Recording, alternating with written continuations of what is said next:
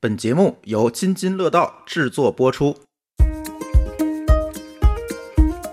我老公在那儿躺着美滋滋儿的啊，嗯看着那个 B 站 UP 主在那儿更新的，我这心里这火儿啊，哎，我就过去，我说你说你怎么就能在这儿这么舒服呢？我说你怎么就不管呢？你想我在路口，我看这种情况，我肯定得拦的，不能升级吧？这事儿真打起来怎么办？我然后我就拉他，他当时呢就有点埋怨我说：“你应该跟我一块儿骂他呀。俩人啊总因为工作事儿吵架，嗯所以我就是从小我就觉得这种工作上的这种情绪不要带回到家里来，这也是带给我的一种马克思主义爱情观吧。第一大特点是先发制人，还有就是强词夺理，第三个就是无理狡辩。你这属于《孙子兵法》。 呃，录完这期节目晚上回别吵架啊，有本事你别吵架。不论是现在还是低配版的，那属于唱的时候一定要把牙花子打开。无论是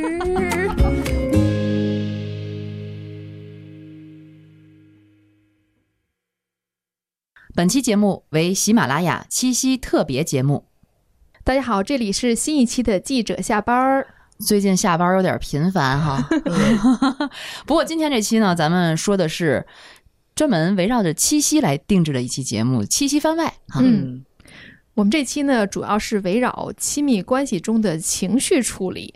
确实，我们还没有谈过亲密关系啊，这也是我们一个开头吧。暴露隐私的一期节目。我是在亲密关系中持续二十年处理同一个人的情绪问题的阿福。这是什么意思呢？就是一会儿揭秘。嗯，我是不太会处理亲密关系中的情绪的小黑。我是目前正在个人修行，能把情绪自己处理好的一姐。哎呦， 他这一说正在啊，我这我这心一激动往上提了一下， 我放下吧，放下吧。我以为有什么小八卦 呢，闹半天个人修行还修行去了，这八卦一时半会儿还来不了。人的一生都在修行，哎呦，这怎么还出家了呢？哎，不知道你们最近都对什么样的亲密关系特别上头哈、嗯我前一阵儿在暑期的时候看了一个电视剧，嗯叫《长风渡》，啊，还哎，我就我也看了，我就对这个主角 CP 磕上头了，你这不是对亲密关系上头，你这对电视剧上头啊。就别人的亲密关系，对剧像里的亲密关系对小鲜肉上头吗？上头上头。你喜欢白敬亭是吗？嗯，就这剧里头我才能看 get 到她的美，不过已经被我的闺蜜 diss 了。啊，就我以前看她，我就觉得她一直是一个小弟弟的形象，嗯，在这里面，我觉得她选的这剧还真挺不错的，把这个男人形象立起来了。哎那是因为你没看那个《你是我的城池营垒》，没看哪有时哎那间个嗯他看电演视剧？演一个军人，我告诉你那更好看，嗯，嗯就是那里边的白敬亭更 man，就是更 man。他我也是从那个片儿才发现白敬亭是一个，就是什叫什么穿衣显瘦、脱衣有肉的一个人。哎呀，不过话说回来，我这热度也就持续了一个多礼拜，你这么不长情吗？嗯，已经 pass 掉 了。但是呢，我为什么对这段 CP 特别磕呢？当时就是因为磕 CP 呢，也会去抖音上看他们两个人的那个账号啊，看他们两个人日常的一些，就是他们日常的一些短视频你什么磕到的。这种程度了吗？你们让我看抖音的吗？你不要推荐暴露的自己，暴露的过多呀！ 然后我我就去看的时候，我就发现，哎，这白敬亭还会打篮球，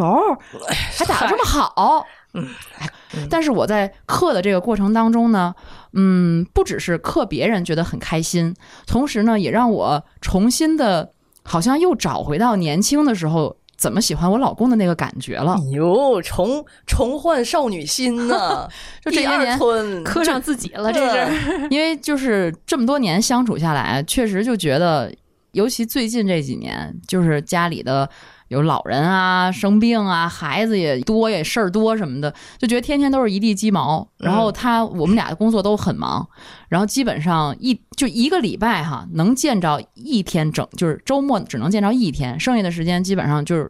都见不着面儿，或者见着面儿只能说我走了，或者说我回来了，就是我们俩时间完全是错开的。嗯，所以我就觉得，好像这个生活就变成了一个车轮不停的在往前转，按照一样的节奏，你好像就忽略了很多情感上甚至情绪上的这样的需求。嗯，但是刻了这个 CP 的过程，我就慢慢回想起来啊，原来我老公年轻的时候，他也是篮球场上那样风一样的少年啊，也是白敬亭，呃，也属于那个美白高瘦优， 对我 我我我确实从以前到现在，我喜欢的标准就是高瘦白，高瘦白啊。但我老公呢，只能算是高白。哦哦哦，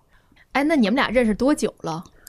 我们俩认识多久了？嗯，十二岁认识的，十十二岁早恋呢，青梅竹马认，识认识，哦哦哦，只是认识谈。恋爱，嗯谈恋爱，谈恋爱是十八岁吧？嗯十八岁上大学，刚上大学。嗯，呃，十月十九号是个十月十九号，嗯所以到今年十月十九号就整二十年了。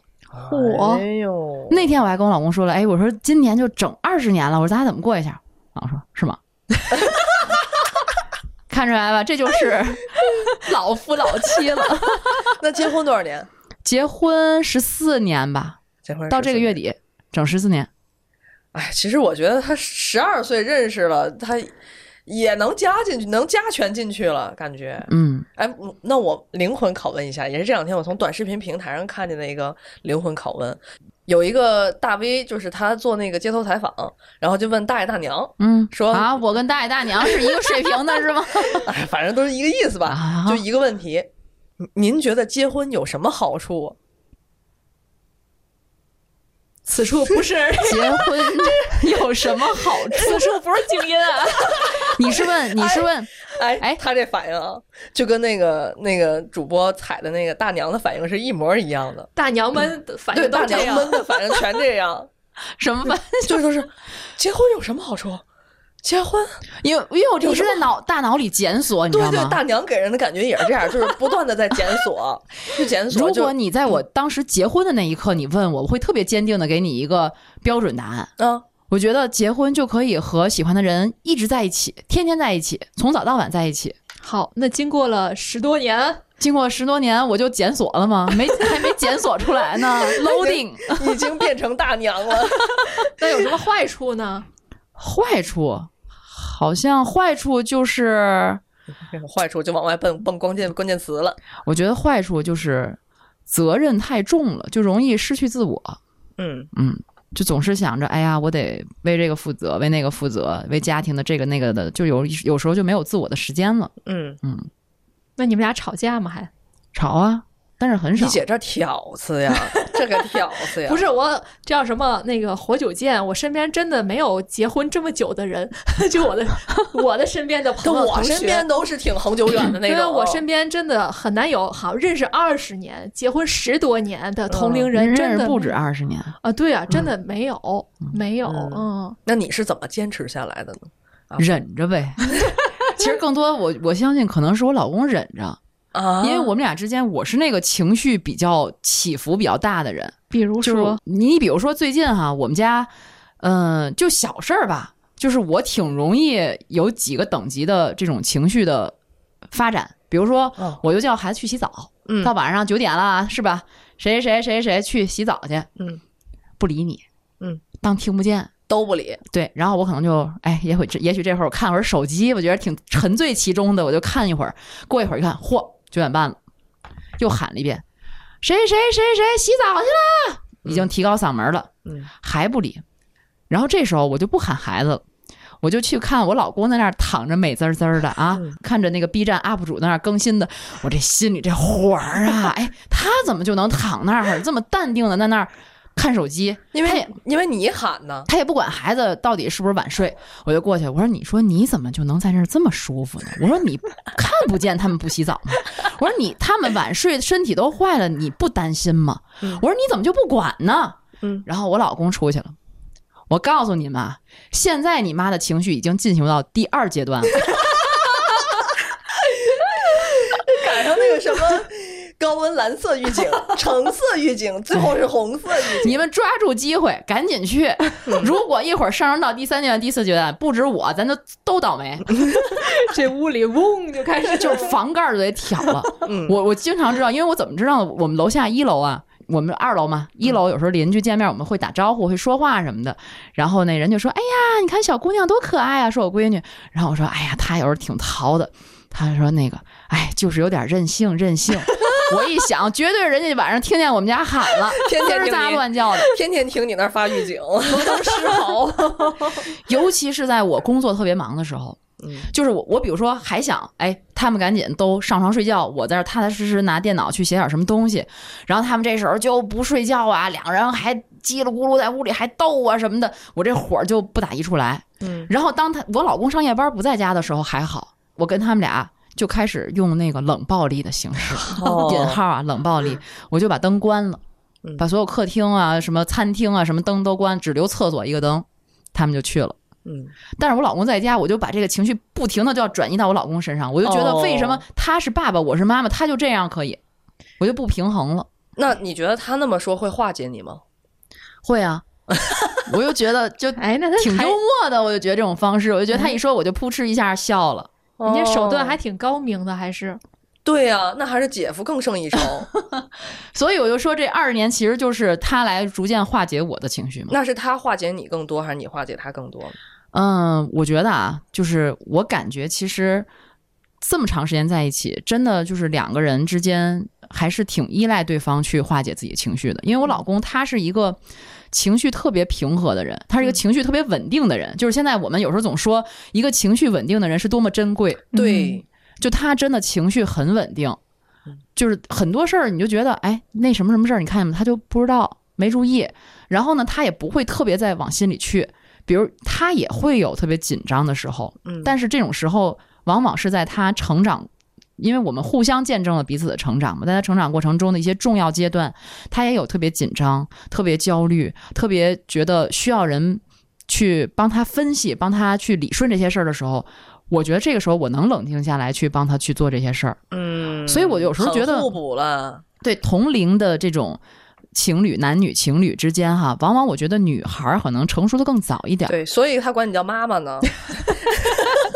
她这个妈妈指的是孩子他妈妈， 哎呀，我这个虽然没有进入婚姻啊，但是我听你刚才说那几个活儿的时候，我都有点感同身受了。我你觉是得不我是已经在瑟瑟发抖吗？ 这就尤其你工作时已经很忙了，然后回家还要处理这么多的一地鸡毛的事儿啊，我就觉得就就且不说我自己现在情况，比如说我父母，对吧？从小我们也是见证他们的这个吵架的一辈子的一个过程，真的是就是这些事儿累积累积，然后鸡毛蒜皮事儿就开始哦，就这样。而且我觉得我小时候我父母可能没有这么会处理关系，我觉得我嗯往往是最后那个受气包，就他们俩。他们俩处理不好，然后就就会我妈就把就会把情绪带给我，哇，那哦这样太不好啊，了。对啊，对啊，他们俩吵，然后吵不明白，然后就会说你怎么不去洗澡？你怎么不去什么什么？对吧？哦我后来才能感觉到，其实是他们俩不会处理，所以我觉嗯得这个亲密关系之间还确实挺难的处理这些问题。所以这个里面就是说，我刚刚一直在关心阿福这边是谁化解谁的问题，其实是两个人相互化解的一个过程。 对这是一个非常健康的感情状态，对吗？其实我听他那么描述啊，我也挺火的。嗯，可是如果说姐夫，就是他跟阿福说，阿福扑哧乐了，我挺不理解的，他怎么能乐？他不是冲我，他是当着我的面儿跟孩子说，他就是出来说：“哎，你们俩快去洗啊！你妈现在已经进入第二阶段 了。但我会火冒三丈的，哦，我听到我这觉样得的话我也未必能马上乐，对对，就会火冒三丈，就会触触到了我的怒点。就是你你都不管，你还拿这找乐儿，对，感觉哦，啊我们不是拆对你们，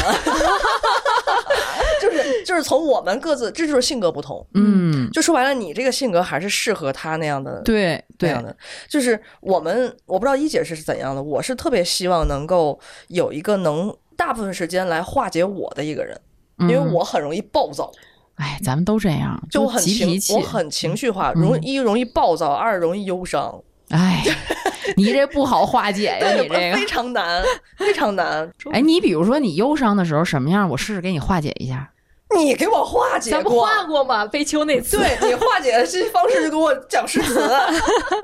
不是讲诗词就是，哎呀，你别不高兴了。你知道这种劝法对我来说是一种特别苍白的一种一种劝法吗？就没有我一跟你说过这种话吗？啊，你有的时候会说呀，嗯哎呀，你别生气，他不是那样的，你别这么想。就是他他他会劝，嗯，就他我觉会得大是多数人可能都会这样，但是劝 get 不到我的点上，嗯，但我觉得你说那个我挺能理解的，比如说我要是特别生气，对一个人现在有意见，我就说他怎么怎么样，怎么怎么样，怎么怎么样。你不要跟我说他不是那样的，嗯你就跟我一起说他怎么怎么样，怎么样，怎么样，比甚至比我说的更厉害，我可能这时候就冷静了。对，其实这个是最近网络上比较流行的怎么处理亲密关系的一种方法和手段，我也学到了。但我觉得也看什么时候。你看，我之前谈过一段感情嘛，然后当时是我们俩一块儿，呃，在路上他开车，然后我在副驾驶，结果就大概过路口的时候，有一辆车把他给这车给抹了一下，然后他当时。咔就把那车停那儿，把那车也拦那儿了，下来就跟那个人啊啊就开始吵。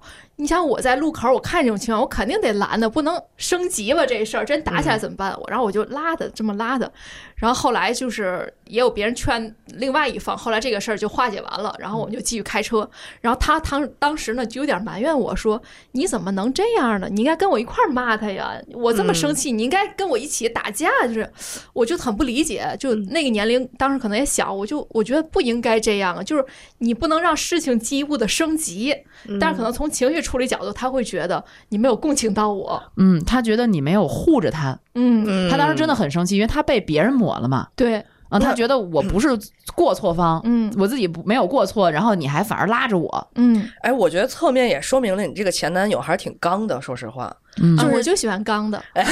你不觉得跟一姐很合适吗？对呀、一姐就是那种温温柔柔的那种感觉哎屁，他很温 柔， 就是用语。 急起来就掐你拧那种。 就是这样的男的在天津少见，就一般都是虚张声势，你过来呀！哎，我这这前男男友就在外地呢，不在天津， 咋了？这这这就属于啊，就是真真刚的那种，我嗯不怕跟你打，我也嗯不怕事儿，但是你们如果换你们，你们会怎么处理呢？我可能嗯比一块儿他打比他急先急眼。 要是我觉得，可能我也会比较向着他吧，因为可是我觉得我也会很生气。对，但是你说在路口真的要打起来了，打呗，那哎呀，我可反能正他那么刚，让他展示一下那。不就成血腥事件了吗？血嘛行，有没有会刀的，咱这儿人哪有那个敢动手的，也就动动就是嘴。可能我本身就比较害怕冲突吧，我就是嗯嗯嗯我你说到这车这，我想起来，我之前怀二胎的时候，有一次我也是刚从单位工作完了，还是周末加班出来，出来呢，我那时候刚开车没多长时间，就车技比较差，我是左转，但是要跨那个对向车道左转。从一是一个丁字，相当于一个丁字吧，出来左转嗯，然后那边有一个车，他特别的急，他非得从我这儿绕着过去，但是他当时，因为我一直认为是他抢的，他绕到我这边儿，他从另外一项车道绕到我这边儿，然后把我抹了。嗯但是可能那是个老司机嘛，人家就知道这个是我全责嗯，因为是我左拐，好像我没有让直行，但是确实是他从后面，我还没拐过来，他从后面这样过来的。然后我也没有行车记录仪，然后在那儿我还怀着孕，然后我我我当时也挺害怕的，我第一次出事故，那是我第一次出事故，然后当时我就给我老公打电话，他就来了，嗯，因为我一直认为我老公是那种，哎呀，这么说不太好，但是确实我我一直觉得他情绪很稳定，也很温柔，是那种很面，有点面的那种男生，你知道吗？他不是那种特别刚，像刚才一姐说那前男友那样的。嗯然后那一天，我当时就见证了我老公特别 man 的那一面，就他特别维护我，就是他在跟那个大叔，那大叔就是特别的油滑的那种感觉。嗯然后我老公当时就说，就去跟他理论，嗯然后他也没有觉得这个事情，他就觉得这个事情可能挺伤害我的。当时把我吓着，有可能又吓到孩子什么的。，嗯对，嗯对所以那次我当时见到，哦，虽然可能最后是我全责，但是我见到我老公另一面，我以前真的没有见到过这样的。嗯，而且尤其对于他这么一个社恐来说，这可能也挺难的嗯哈，想象不出来。对，还真想象不出来。嗯所以这个生活琐事当中，有的时候你别看是小事，它其实很考验人的，对，就是你该怎么处理这个事情，怎么处理对方的这种这种当时情的绪状态嗯。嗯，因为这个不只是两个人之间嘛，因为毕竟我们还要在社会上可能接触很多很多的人，同时是你你们两个人共同去面对的事情的时候，该怎么处理对方的情绪，这也挺考验人的。嗯当然，这也能验证出来，我觉得你们是不是适合。嗯，我原来我印象特别深的是上大学的时候，哎呀，你说这课是马哲还是马正经的老师？ 忽然想不起来那个具体，反正是个马克思某某某这个学科，呃是一个公共课。嗯、然后当时他就给我们讲了就是亲密的情侣关系，就是这种亲密关系好的状态应该是什么样的？嗯呃，PPT 上打了三个必要条件，第一就是志趣相投，嗯就你首先要志趣相投，说白了就能聊到一块儿。你在在一起，你能坐那儿说好长好长时间的话，你都不觉得烦。然后第二就是性格互补，嗯，就是你性格得有互补的。比如说他，我老公就是一个那么面， 那么面、那么平和的一个人，这不是我说的，啊，姐夫。然后我就是我就是一个情绪特别容易波动，嗯然后特别容易这个呃发生情绪问题的这么一个人，所暴以躁暴躁，现在好多了， 就是反正就是可能就相对能互补吧。 嗯你从某种程度上说，第三呢就是性生活和谐。嗯，然后我们当年还觉得啊，老师给我们讲这个啊，马哲克讲这个是吧。就是马哲还是马正经，我忘了。嚯，这叫什么马克思主义爱情观？对， 当年咱们还是很纯粹的朋友关系，有就是男女朋友关系还没有体会到，但是嗯我现在觉得老师讲的很对，那你说这个情绪处理算哪方面的这个三者重要性？ 我觉得算性格互补吧，嗯，就是性格还是会影响到你的情绪和你处理情绪的方式，嗯嗯反正我现在就是，嗯、倒不是说情侣啊什么这些处理，我慢慢觉得这个处理情绪是一个能力，就可能跟这人内向外向啊什么性格还关系不是很大。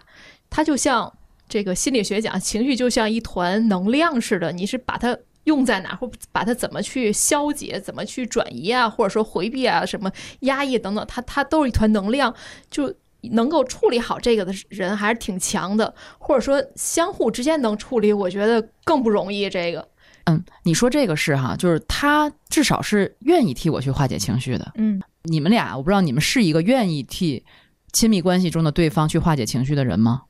啊，我觉得要看当时我的情绪怎么样。 说白了就是我心情好的时候可以，我心情如果不好的话，我我就已经陷入到自己的情绪漩漩涡里了，我无力去分担其他的精力。嗯，那你会说我已经够烦他了，别来烦我。我不会这么说，嗯但我会尝试一些其他的手段，就是比如说我会说，我们不要把外面的情绪带回来，就是这样对我们两个人都不好。嗯，当然这也达成会达成共识。然后再有呢，就是嗯，我很信奉重启试试这样的原则，嗯，就是我把问题搁置。就是你也不开心，我也不开心。好了，我们都别不开心了，把这事儿搁置，然后我们俩出去玩儿。嗯我觉得出去玩儿是一个特别好的一种调节的方式，就嗯就是重新重启。前面的我们都不分析它，我们就把这事儿忘掉它。比如说出去玩儿呢，你可以看个电影啊，吃个好吃的呀、什么的。然后我觉得目前为止最好的方法就是出去旅游，去长途的，去一定要出远门，要离开这个城市，重新换一个心情的时候，你自己就放松下来了。反正我是会这么处理。？嗯，那没年假呢？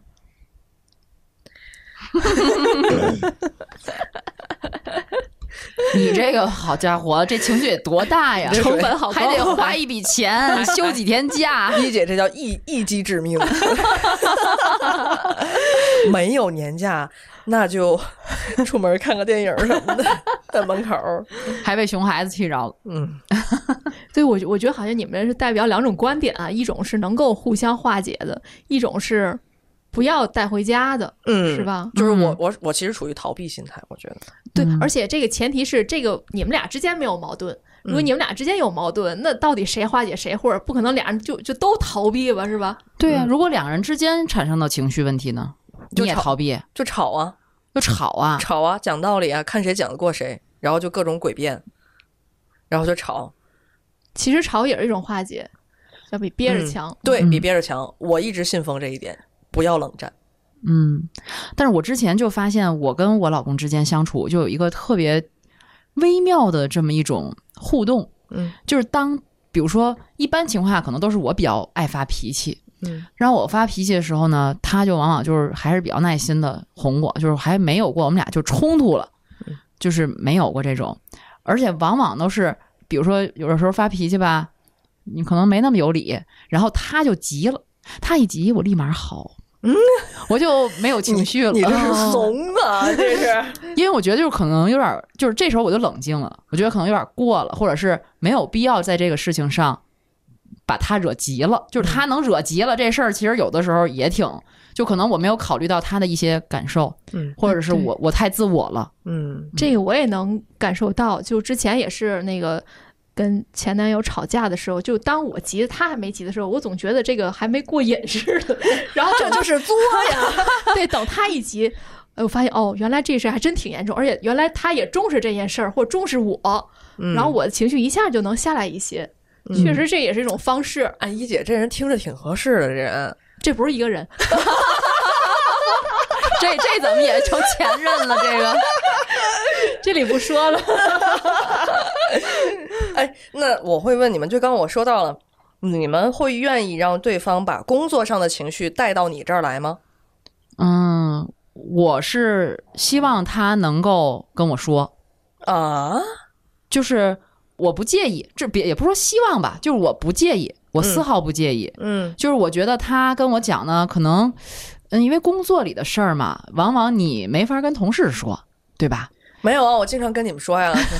就哎就是就是有的时候吧，有些事儿吧，你是没法跟同事说的。嗯这种情况呢，如果他回来跟我讲，我就会替他分析分析。嗯就是可能一般你就觉得，哎，那他们单位的事儿你怎么知道？就是对我啊们实在是在一块儿时间太长了，嗯就是从比比如包括我刚到单位，单位里都有谁，包括现在新来的都有谁，可能也会在家里说，就是我们还是愿意去分享一些事儿的。包括因为我老公他们医院嘛，医院的环境还是比较简单，就是一科室，总共那么几个人儿是吧？然后呢，他也会回来讲一些事儿，然后慢慢的呢，我也成为了。半个隐形在他们单位的人，他也成为半个隐形在咱们单位的人。人哎家有点可怕，啊你们俩 这个，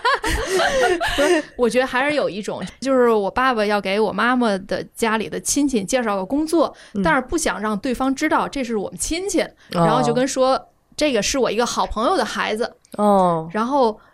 我当时觉得，哦，原来夫妻之间可能也是好朋友，或者说嗯其实他们相处模式，比如说都真的老夫老妻那么多年了，就互相也是因为他们以前在一个企业嘛，然后互相聊天儿、聊工作事儿啊、聊这个家庭事儿，很了解了。我觉得，哦，原来夫妻之间是可以以好朋友，甚至于最好的朋友相处的。嗯。嗯，我觉得阿福这种其实已经到这个程度了。其实你是，既然说到父母这一块儿，我就是从我的父母身上看到了不要把工作情绪带回家来的这种一个，我们家就是一个反面教材，嗨，因为我父母都是医疗系统的，然后原来最早还在同一个医院里面，我妈做管理，我我爸是做业务的，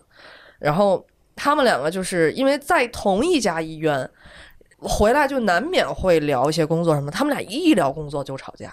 医疗工作就吵架，尤其是不同的岗位。我妈在管理岗那边还有还有一堆烂事儿，然后我爸这头呢，他业务感可能相相对单纯一些，再加上我爸这人脾气比较暴躁，然后就是拿着手术刀，他又觉得自己我不需要去去去干什么其他的事情，我就靠我自己这门手艺就行了。嗯，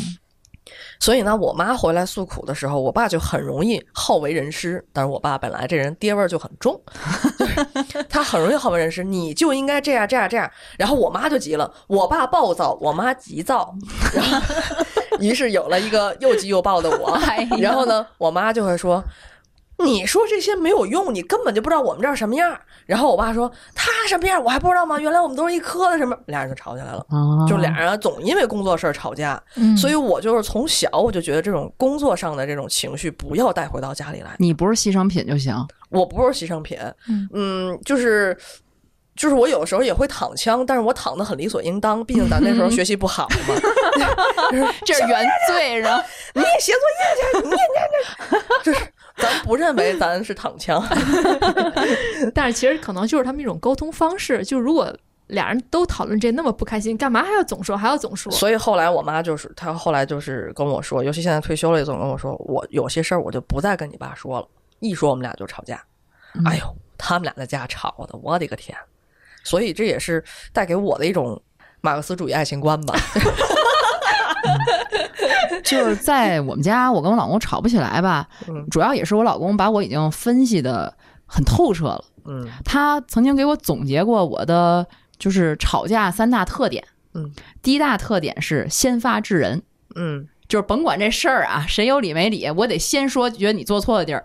就是先发制人。还有就是强词夺理。嗯，第三个就是无理狡辩，你这属于《孙子兵法》呀。他曾经，他哎，他特别认真的给我总结过，然后我又乐了。嗯，然后每次我一跟他吵架，他说：“你看这个是不是先发制人？”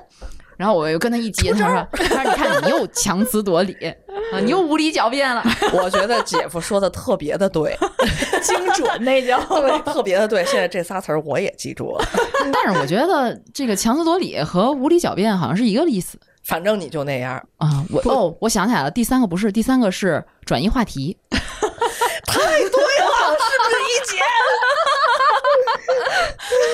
不是每个人都觉得自己有理，我觉得能在俩人都有情绪的时候能让一步，那个人真的挺伟大的。 那你会做那个让步的人吗？不会啊， 我觉得我我现在啊，就是，嗯、目前没有这种亲密关系的情况下，我其实在慢慢的研究自己的情绪，而且我会觉得，其实不管你有亲密关系或者没有亲密关系，这个处理好自己情绪都是一个特别大的一个课题。就是嗯比如说。这个有亲密关系的时候，如果你不懂得怎么去相互的处理亲亲密关系，可能就像我们的父母似的，对吧？吵起来不可开交，或不把什么心事暴露给对方。那如果就是你你你单身的时候，你有这种情绪的话，你也也必须想办法自己化解，不然压抑在心里的话会生病的，对吧？所以憋我出内伤了，真的嗯对是，所以我觉得这个人这是一个永恒的话题。那当那然，你怎么化解情绪呢？既然既然你没有前男友，没有那么刚的，嗯，我觉得就是就是现在我也学一些方式啊，比如说。你比如说养小动物就是能化解，或者对说你真的情绪不好的时候，你去公园逛一圈或者去旅游，这个嗯接近大自然、接接地气儿，其实是一个特别好的方式。那你们得天天旅游啊。我没那么大脾气，还可以把气儿撒你身上。哎，然后还有比如说冥想，嗯冥想其实也是一个特别好的方式，但是我现在还没有炉火纯青啊，我只能嗯慢慢的学习。还有像这种标记情绪，比如你心情不好，你可以写下来。很多人写日记其实也是一种梳理，就是当你情绪已经十分的时候，你可能通过梳理、写日记或写什么方式没扎错小人儿。 哎呀，这还搞这五谷这一没有，我没有，没有，我说意思啊，其实也能能我降都低能一想些到一姐的日记本儿这么写，她怎么能这样 呢？然后拿铅笔剁剁剁剁剁剁剁，对，或者练拳击，其实我还挺想练拳击的，对，哦打沙袋都是一种方式。哎，那咱俩一块儿练去吧，或者咱俩对打可以我。害怕。你你你们俩谁打得过 谁？哎，你这么说，我还真见过一姐中午是休息的时候，办公室里坐冥那儿想冥想呢，对，冥想，闭着眼对冥想。嗯，嗯，就就那个可能不是因为那个多哎谁么气你了？不是不是，可能不是因为生气，也可能因为焦虑，焦虑其实嗯也是情绪嘛，就是就就还是有一些范儿，我觉得得主动的去识别情绪并处理情绪。你是用自己的方式去化解，对对对，我觉得嗯得就这个，无论你有没有亲密关系啊，至少我现在觉得都是需要一种能力的。嗯你看阿福的老公，我觉得他可能还天生还有这种能力，给你标记或者说给你分析什么的。记，就就我觉得，就是随着年龄增长，也需要一些各方面的能力，这也算一种吧。我觉得还是一直得学习这个的。所以说为什么要五十不惑呀？ 嗯，我这三十四十不惑，五啊十四十知不惑天命对了， 对对，嗨，就是说呀，就是在不同的非得把我往五十 那儿拽，我是没有明白了。 我我的意思是，一 姐刚刚说这一部分呢，就是我我可能真的 get 不到，我还 get 不到，我而且我、啊，是吗？我自己做不到。但是我现在也意识到情绪的重要性。嗯嗯，这种亲密关系啊，不只是在情侣之间，因为没错我现在有孩子了，嗯，我会发现，比如说我的急躁的情绪，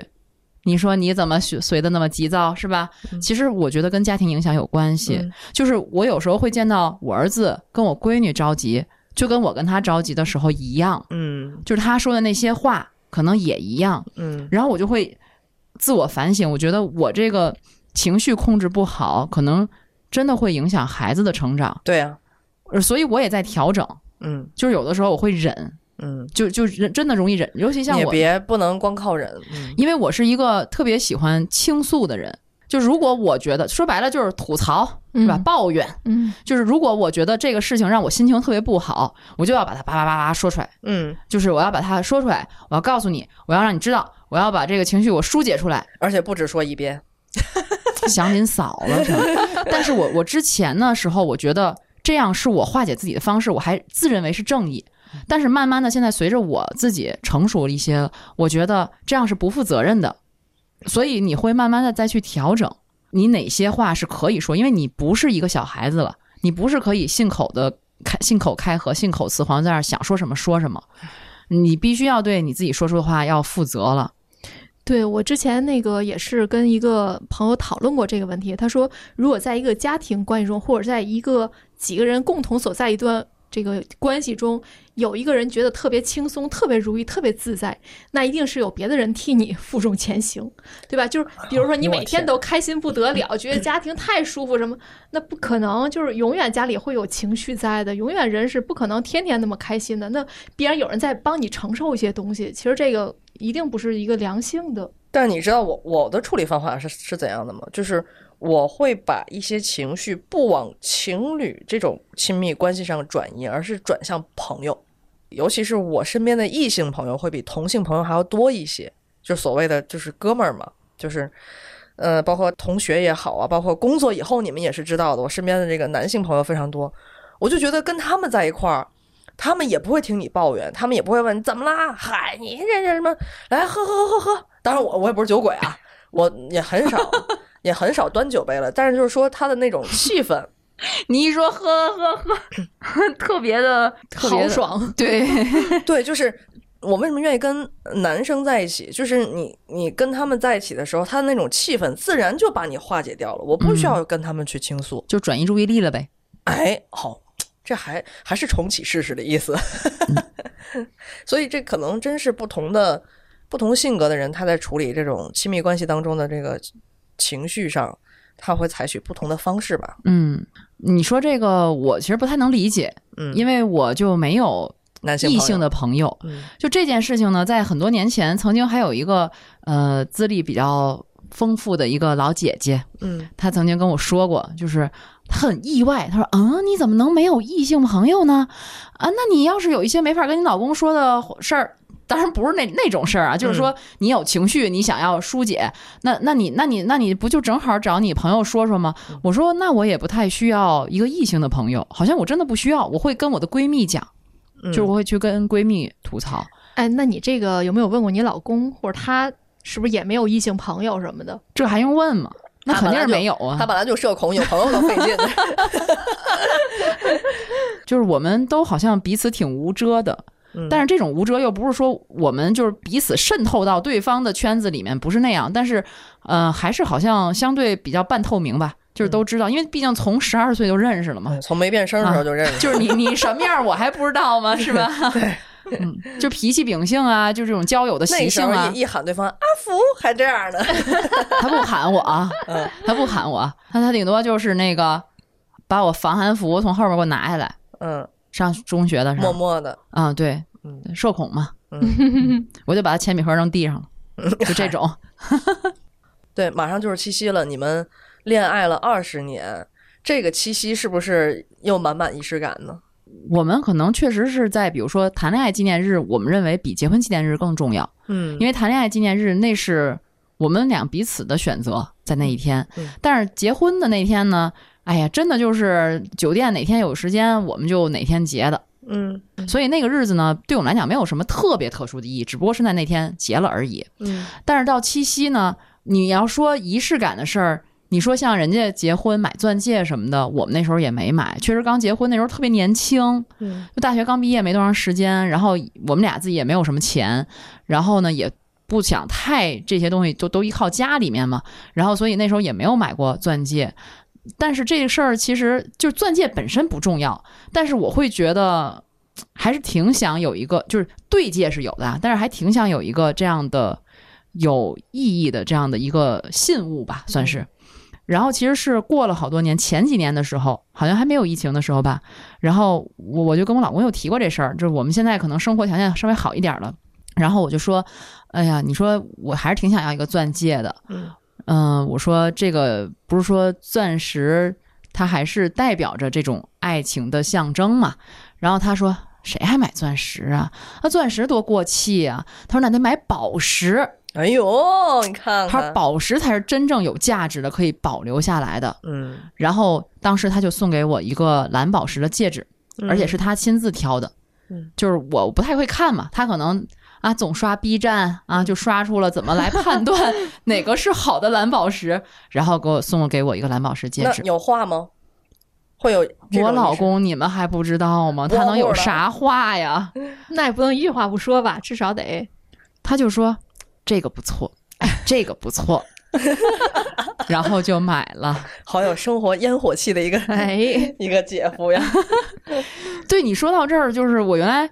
谈恋爱的时候不是高瘦白嘛，这标准，而且因为我爸本身就是一个特别比较不善言谈的人，其实就是不太在家里不像人家有那爸爸，就是哎特别那个热闹，家里就营造那些气氛啊，跟女儿说的有来道去的。就我爸属于那种其实还是挺中国式父亲，就是比较。呃，沉默。嗯、我一直想的是，我以后找自己的另一半，一定要找一个就是不像我爸这样的。当时这么想啊，结 果结果，结果呀，这桥段特别多，这个在嗯影对视呀 剧里，但是现实真的是这样啊。说明你还是跟这样的人搭嘛。对呀、嗯，对嗯好，那经历了这一期节目，呃，我现在再问你，重新问你这 个问题，你觉得结婚有什么好处？好像我，你看之前还觉得没检测出来，但是跟你们聊完以后吧，好像慢慢的这个轮廓清晰了一点。就是，哎呀，说起来好像有点故意撒狗粮，其实不是，我好像觉得就是结婚真的是让你找到了一个可以相伴余生的人吧。嗯，嗯，行，呃，录完这期节目晚上回去别吵架啊，你晚上别吵架 今天我老公上夜班。啊，那吵不起，吵不 起来。不论是现 在还是在这个在你哎们二十年纪念的时候放一下这首遥歌。远的未来，。啊哎你给我录一首完整版的 低配版的，那属于。我们那天一定要去吃阳还阳光晚餐呢，烛光晚餐， 然后把你这首歌放一下啊！我唱的时候一定要把牙花子打开。无论 是哎呀，土死我了！好的，那这期记者下班就是这样。那马上就是七夕了，我们在这里也祝大家收获属于自己的美好的爱情。我觉得七夕就要来了，祝大家都能有一个美好的心情。嗯， 对，如果结婚了呢，能找到结婚的理由；没结婚能找到没结婚的理由。都有理由，要不怎么能保持这个状态呢？嗯是吧？好，希望大家都在自己的状态里过得开心。嗯，拜拜。拜拜。